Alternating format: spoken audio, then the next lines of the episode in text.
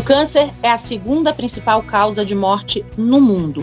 Cerca de 10 milhões de pessoas morrem todos os anos por causa da doença e ela se torna mais frequente à medida que a população vai envelhecendo, como é o caso aqui do Brasil. Esse ano, a estimativa do INCA, o Instituto Nacional do Câncer, é que o Brasil tenha mais de 700 mil novos casos da doença. Isso é um aumento, gente, de 12% em relação ao ano passado. Mas, ao mesmo tempo em que os casos aumentam, os tratamentos também evoluem e há muita coisa para se fazer em termos de prevenção.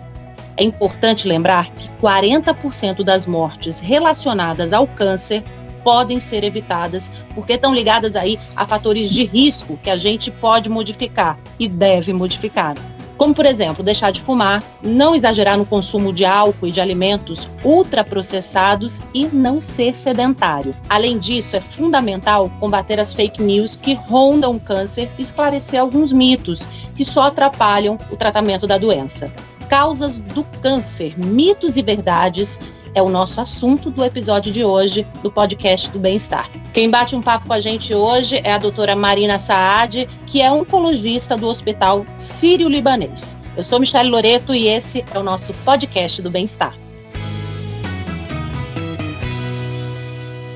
Doutora Marina, seja bem-vinda ao nosso podcast do Bem-Estar, tudo bem? Tudo bem, muito obrigada pelo convite. Olha só, doutora, a gente tem visto né, que cada vez é, surgem mais estudos que associam a obesidade e o consumo de álcool ao aparecimento de vários cânceres, né? Eu queria saber qual o papel desses dois fatores na doença.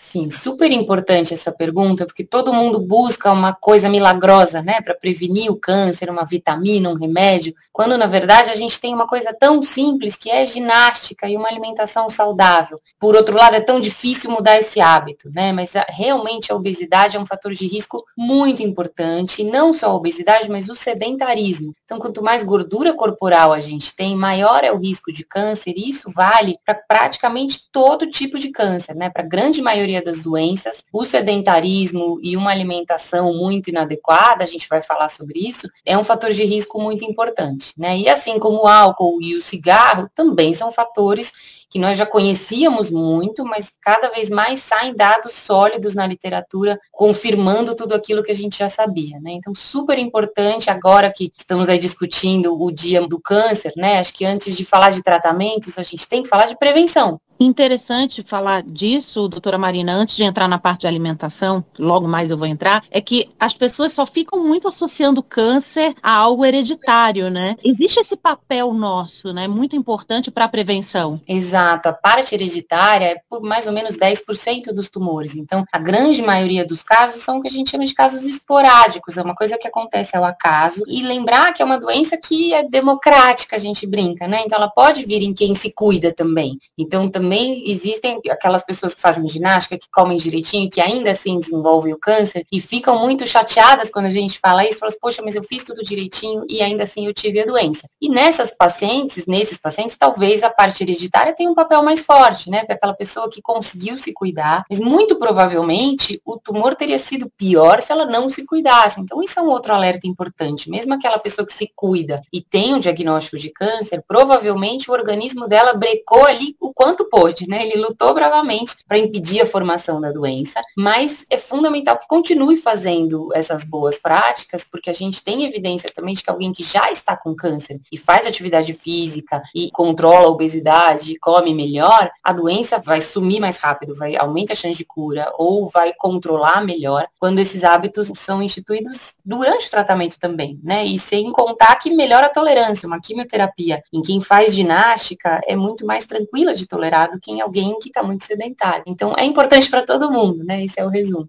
Então agora a gente vai entrar nessa parte da alimentação para entender melhor. Eu queria saber se tem algum alimento, tipo de alimentação que contribui para o surgimento do câncer, né? E se existem alimentos vilões, né? Teve até uma pesquisa que saiu na semana passada falando que pizza e refrigerante, pizza congelada, né?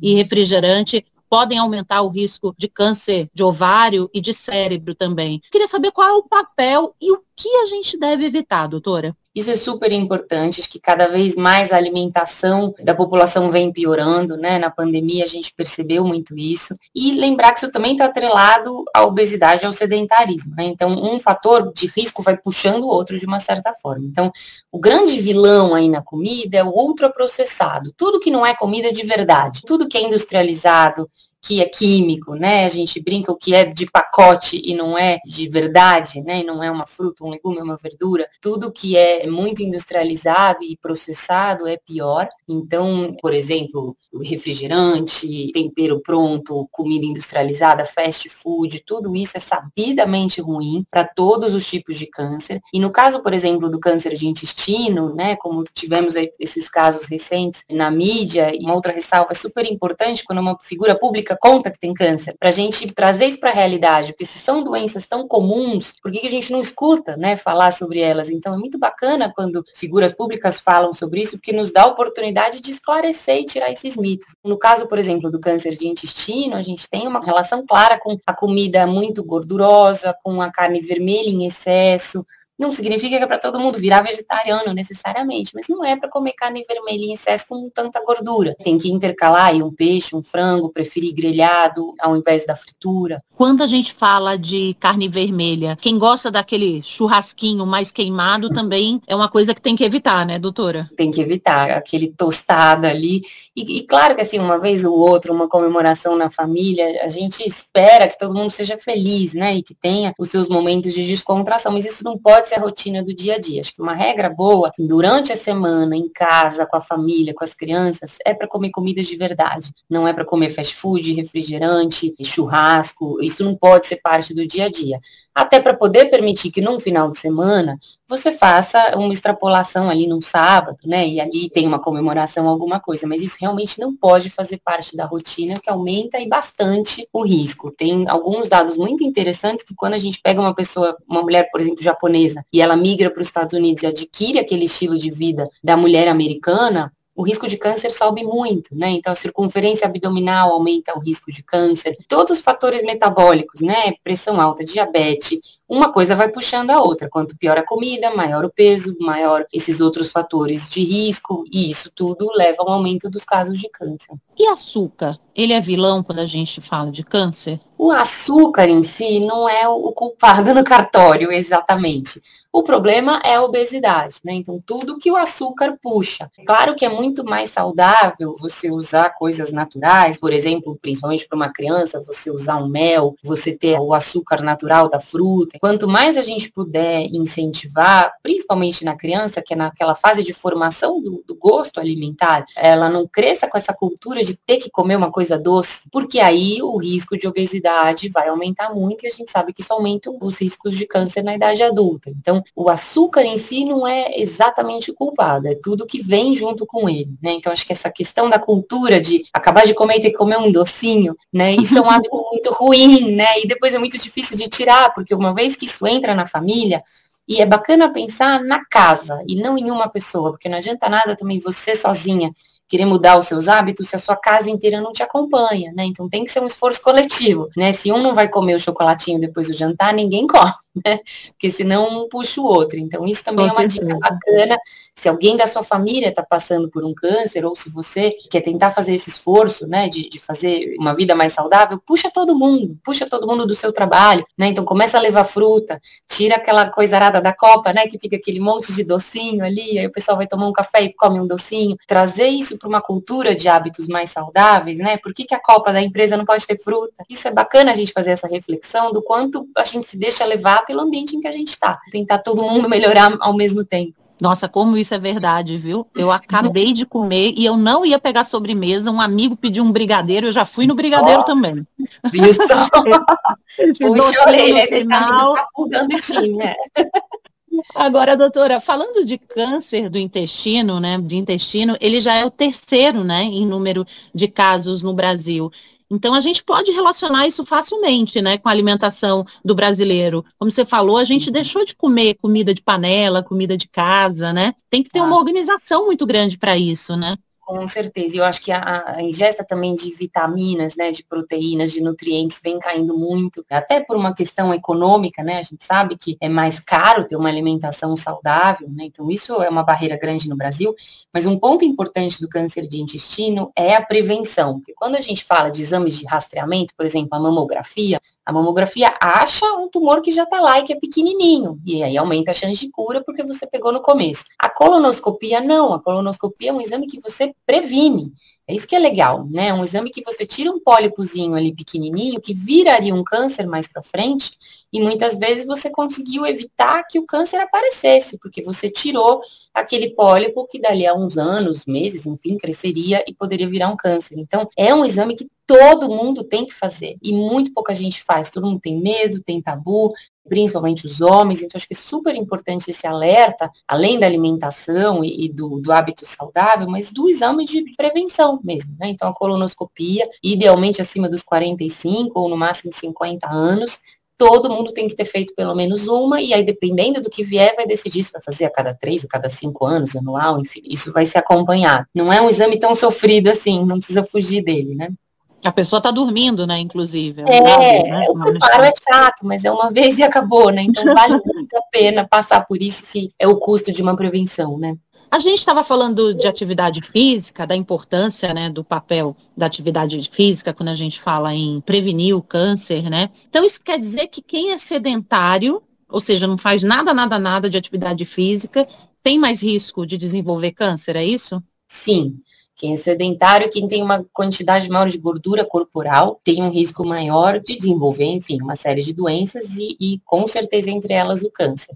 E tem um outro dado bacana que quem já teve câncer ou está tratando um câncer tem uma chance muito maior de cura se fizer atividade física. Então, a ginástica para nós é como se fosse uma quimioterapia, né? E aí tem uma coisa curiosa que qualquer pessoa que a gente fala, fala assim, olha, você vai ter que fazer uma química, vai cair o cabelo, vai ser super chato, vai durar tanto tempo. Ninguém titubeia, todo mundo aceita na hora. Né? Tá bom, eu quero ficar vivo, vamos embora, vamos fazer.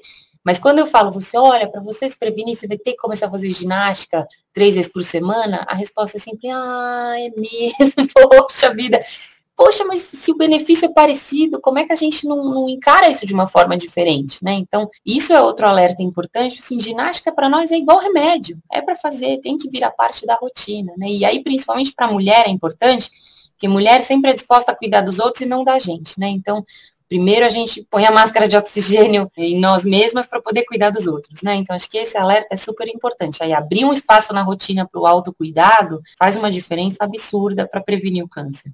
E em relação ao tabagismo, quando a gente fala né, de cigarro, a gente sempre lembra de câncer de pulmão mas também o tabagismo ele contribui, né, para outros cânceres. Claro, o tabagismo também é ruim para tudo. Câncer de pulmão, lógico, é o maior vilão, mas ele também aumenta os outros tipos de câncer. Às vezes dificulta até o diagnóstico, porque desenvolve outras doenças pulmonares e que podem atrasar o diagnóstico de câncer. Então, com certeza, é um outro vilão bem importante e, e não tem dúvida de, de que ele tem um risco muito grande. Doutora, a gente viu que prevenção, então, é fundamental. A gente está falando isso desde o começo do podcast. Uhum. E também tem exames, né? A senhora já falou da colonoscopia, e tem exame que tem que ser feito ali a partir de uma certa idade, em homens e mulheres. Tem alguns disponíveis também no SUS. Eu queria saber quais são esses exames.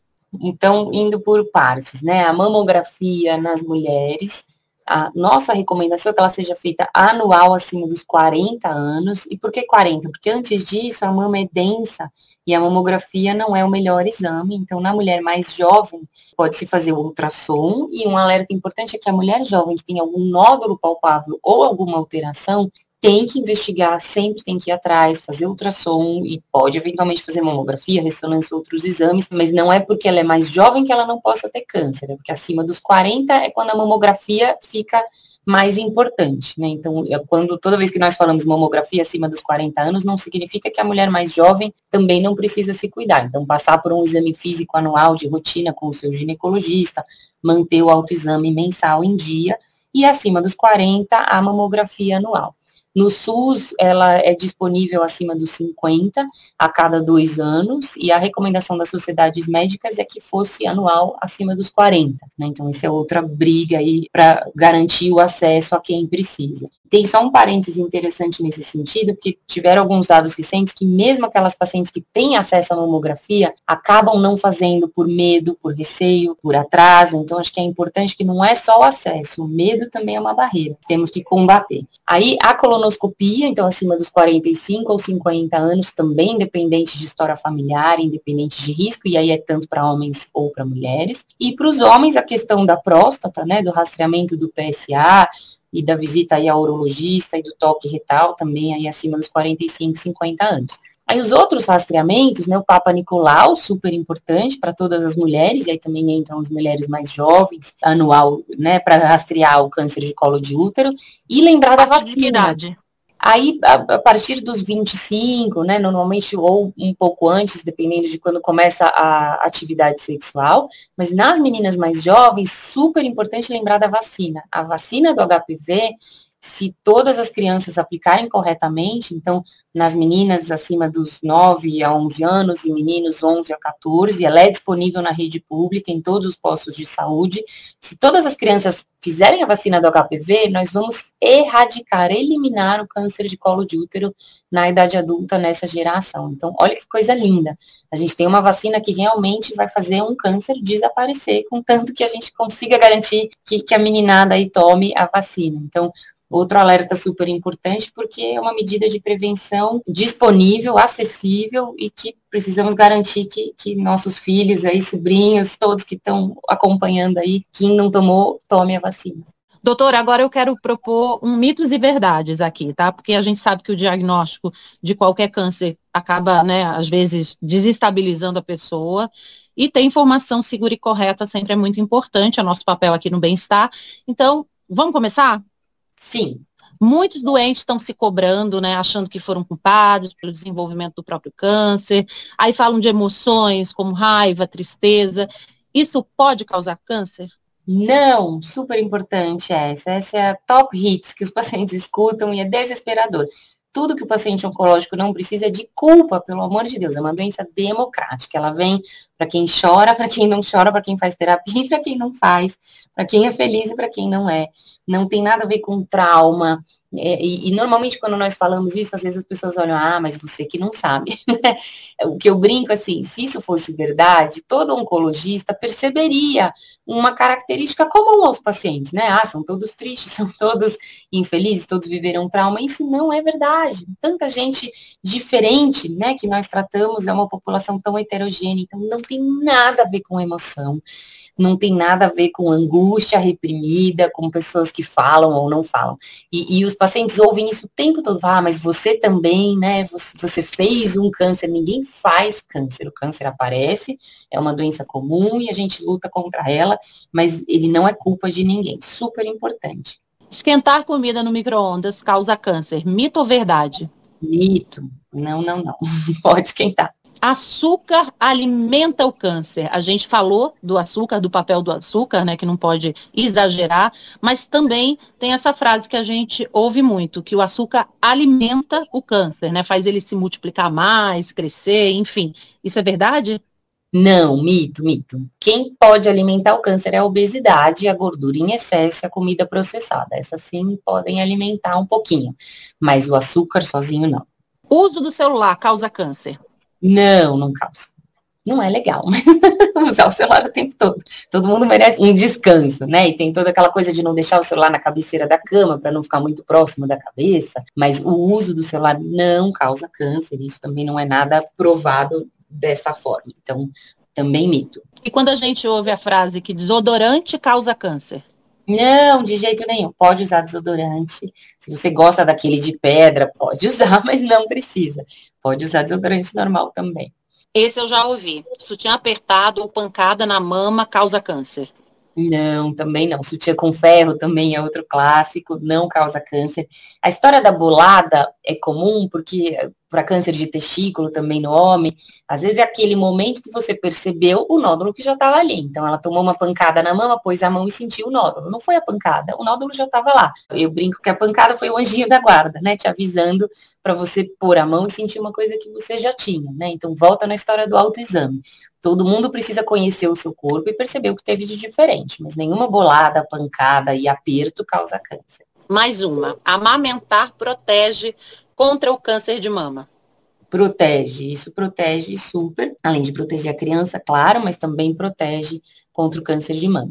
O que não significa que aquela mulher que amamentou também não possa ter, por ser uma doença muito comum. Uma em cada oito mulheres terão câncer de mama, isso é muita gente. Então, no meio dessas, terão aquelas que amamentaram também, né? Mas a amamentação é um super fator protetor, com certeza. Ou seja, aquilo tudo que a gente falou, mesmo para quem amamentou, tá valendo, né? É, tá se alimentar valendo. corretamente, não ser sedentário, né? Exatamente, vale para todo mundo. Chás curam o câncer. Não, mito. e chás muitas vezes atrapalham o tratamento. Então, fundamental você avisar o seu médico de tudo de natural e diferente que você queira colocar durante o tratamento de um câncer. Porque muitas vezes o que a gente acha que não atrapalha, ah, não ajuda, mas não atrapalha, atrapalha sim. Então, às vezes, esses compostos para emagrecer, que tem um monte de chás e coisas alternativas, podem sobrecarregar o seu fígado, podem interagir com a sua químio. Lembrando que quimioterapia, por exemplo, muitas vezes é derivada de planta. Né? Então, quando a gente pensar, ah, isso daqui é natural, não vai interferir, não preciso nem avisar o médico, precisa sim. Algumas coisas são um tipo de reposição hormonal natural e podem interferir no seu tratamento. E com certeza não curam câncer. Se curasse, a gente era o primeiro a prescrever para todo mundo. Então tem chá, inclusive, que você deve evitar, né, quando está com Exatamente. câncer. Mas, por exemplo, aqueles chás que, assim, mais comuns, né, camomila, hortelã, esses não tem problema tomar quando está fazendo químio? Super liberados. Tudo que é de verdade, né, de planta de verdade, cidreira, camomila, hortelã, não tem problema. Agora, tudo que é industrializado precisa alinhar com o seu médico para ver se pode ou não pode para você. Tem uma última aqui. Tintura de cabelo causa câncer. Não, pode pintar o cabelo, não tem problema nenhum. Não, pode não pintar causa... que não, não vai causar câncer, né? Não, não vai. Não precisa ficar de cabelo branco, pode pintar. Agora, doutora, antes da gente encerrar, a gente falou de cigarro, obesidade, sedentarismo, né? Como é algo que predispõe mais a pessoa a ter câncer. É, faltou a gente falar do álcool. O álcool também contribui? Também contribui, né? E, e, claro que cada, cada um contribui para tipos específicos de câncer, né? Então, é, câncer de fígado, por exemplo, é, é um clássico que é bastante associado ao álcool, né? Mas, novamente, lembrando sempre que uma coisa puxa a outra. Então, aquela pessoa que bebe muito, então, além de aumentar o risco de câncer, por exemplo, de, de faringe, de cabeça e pescoço, de estômago, é, de fígado, pode começar a ganhar muito peso, piorar o colesterol, puxar uma alimentação pior, né? Então, aquela pessoa que vai muito ao bar bebe muito, começa ali a comer um torresmo, uma comida mais gordurosa. Então, lembrar que um hábito ruim acaba puxando outros hábitos ruins, né? Então, não é só o risco direto do álcool, é tudo que às vezes vem junto com aquele estilo de vida. Quanto mais saudável a gente puder ser, mais a gente vai prevenir todos os outros tipos de câncer, assim como doenças cardíacas e, e os outros problemas de saúde, né? E isso nos preocupa muito, porque a pandemia piorou demais a qualidade de vida e a qualidade de saúde, né, de alimentação, de atividade física, de interação social. Então, nós ainda estamos sentindo o impacto disso na, na, saúde dos nossos pacientes. Super importante esse alerta e queria agradecer o espaço, porque a voz de vocês tem um papel muito importante em nos ajudar. A senhora falou de pandemia, inclusive de sedentarismo e tal, mas eu me lembrei de exame. Muita gente deixou de fazer exame, né? É bom a gente Nossa. dar um alerta aqui também. Muito, muito. Ninguém fez exame de rotina, tanto que agora todos nós estamos lotados, né? Porque agora que as pessoas foram saindo aí da toca e descobrindo uma série de problemas. Então, acho que um alerta muito importante, além dos exames de rotina, ter consultas de rotina, né? Voltar a frequentar os seus médicos de rotina, como por exemplo dentista, câncer de boca é uma coisa muito fácil de, de evidenciar se você vai a um dentista de rotina, e aí principalmente para aqueles pacientes que fumam, né? É, voltar aí no ginecologista, voltar aí no seu é, cardiologista de rotina uma vez por ano, então voltar a frequentar os médicos de rotina anualmente, fazer os exames de rastreamento e ter essa atenção com a saúde, né? Sentiu, você se conhece, sentiu um nódulo novo uma dor nova que não estava ali, vá procurar ajuda. E se não encontrou a ajuda que queria, vá em outro, né? Insista, porque os pacientes sempre sabem que tem alguma coisa errada, né? É muito comum o paciente chegar para a gente e falar assim, poxa, eu sabia que isso não estava normal e, e não fui atrás, né? Então, se você tem essa impressão que tem alguma coisa errada com a sua saúde, vá atrás.